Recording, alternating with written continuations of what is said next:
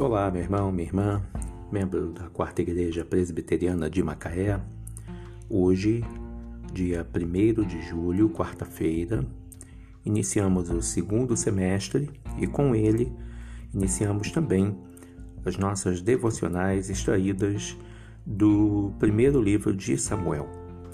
Apenas uma rápida introdução a respeito do livro, do primeiro livro de Samuel esse livro ele registra a passagem do período dos juízes para o período dos reis, e essa mudança na vida nacional de Israel gira principalmente em torno de três nomes: Samuel, Saul e Davi. O Saul foi o primeiro rei de Israel, Davi foi o segundo e Samuel foi o último rei. Então, da leitura desse livro, 1 Samuel, bem como dos outros livros históricos do Antigo Testamento, é possível aprender que a fé em Deus traz bênçãos, enquanto a desobediência leva à desgraça. Essa verdade foi dita pelo próprio Deus ao sacerdote Eli: Aos que me honram, honrarei, porém aos que me desprezam serão desmerecidos.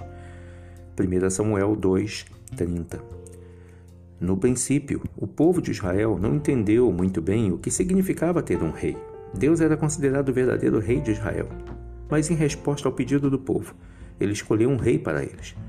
Tanto o rei como o povo viviam debaixo da autoridade do julgamento de Deus, como a gente pode observar em 1 Samuel 2, de 7 a 10.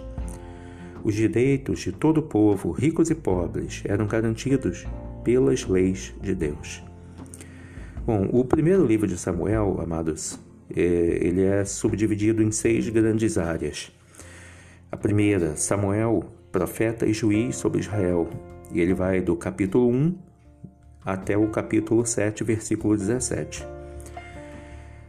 Do capítulo 8 até o do capítulo 8, versículo 1 até o versículo 22, Israel pede um rei.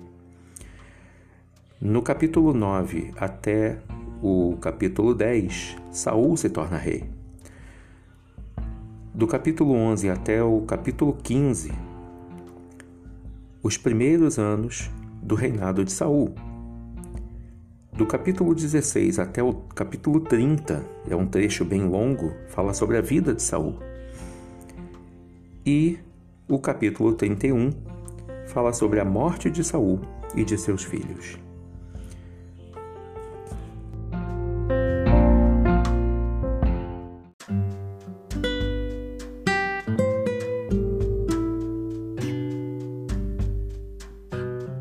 Olá, meu irmão, minha irmã, membro da Quarta Igreja Presbiteriana de Macaé. Hoje, quarta-feira, 1 de julho de 2020, iniciamos aí o segundo semestre do ano. Nós trataremos o tema O Pecado de Eli, baseado em 1 Samuel, do capítulo 1 ao capítulo 4. Eli era um dos sacerdotes do povo israelita. Eli dedicara toda a sua vida a Deus, mas já velho, teve de amargar vergonha pela má conduta de seus filhos. Rofni e Finéias também eram sacerdotes. No entanto, nunca levaram a sério a importante tarefa para a qual foram escolhidos. A Bíblia conta que eles desprezavam a oferta do Senhor e que se deitavam com as mulheres que serviam à porta da tenda da congregação. Portanto, Rofni e Finéias não tinham o menor interesse em cumprir corretamente sua função de auxiliar o povo na adoração do Senhor, e não satisfeitos, ainda praticavam imoralidades à porta do tabernáculo. Eli foi advertido a respeito de seus filhos. Um profeta procurou-o para transmitir um recado do Senhor. Por que honras a teus filhos mais do que a mim? Para tu e eles vos, engorda, vos engordardes das melhores de todas as ofertas do meu povo de Israel? Eli bem que tentou chamar a atenção de Rofini e Finéias, porém sem conseguir impor uma liderança firme e definida. Ele apenas comentou o seu constrangimento. Pois se todo esse povo ouço constantemente falar do vosso mau procedimento. Como já não houve qualquer mudança ou sinal de arrependimento no comportamento dos irmãos, Deus decretou o seu castigo ele revelou a Samuel, seu profeta: Suscitarei contra Eli tudo quanto tenho falado com respeito à sua casa. Começarei e o cumprirei, porque já lhe disse que julgarei a sua casa para sempre, pela iniquidade que ele bem conhecia, porque seus filhos se fizeram execráveis, e ele os não repreendeu. Apesar de ser um sacerdote de Deus, uma figura influente e destacada na sociedade israelita, Eli não entendeu que, na avaliação divina, um homem não prova sua liderança conforme a posição que ocupa ou a capacidade e habilidade que demonstra ter. Deus está atento e valoriza o seu desempenho como marido e como pai. Eli priorizou o seu trabalho e não se preocupou em atender às necessidades dos seus filhos.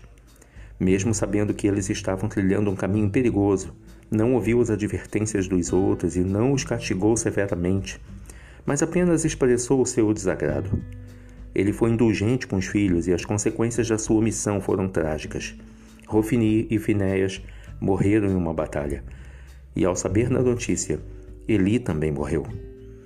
Ao lermos o relato bíblico sobre Eli e seus filhos, podemos compreender como o Senhor leva a sério o papel de um pai na vida de uma criança. Não basta gerar um filho, suprir suas necessidades físicas e materiais e prepará-lo para ganhar a vida. Deus requer que os pais estejam presentes e participem da vida dos seus filhos, dedicando-lhes tempo de qualidade, orientando-os, conduzindo-os para perto do Senhor, corrigindo-os quando necessário, dando-lhes afeto, compreensão e atenção e sendo um exemplo a ser imitado. Da mesma forma, devemos acatar a advertência de Deus quando diz: Filho meu, não menosprezes a correção que vem do Senhor nem desmais quando for por ele reprovado, porque o Senhor corrige a quem ama e açoita a todo filho a quem recebe. Hebreus 12, de 5 a 6. O pecado de Eli, baseado em 1 Samuel, de 1 a 4.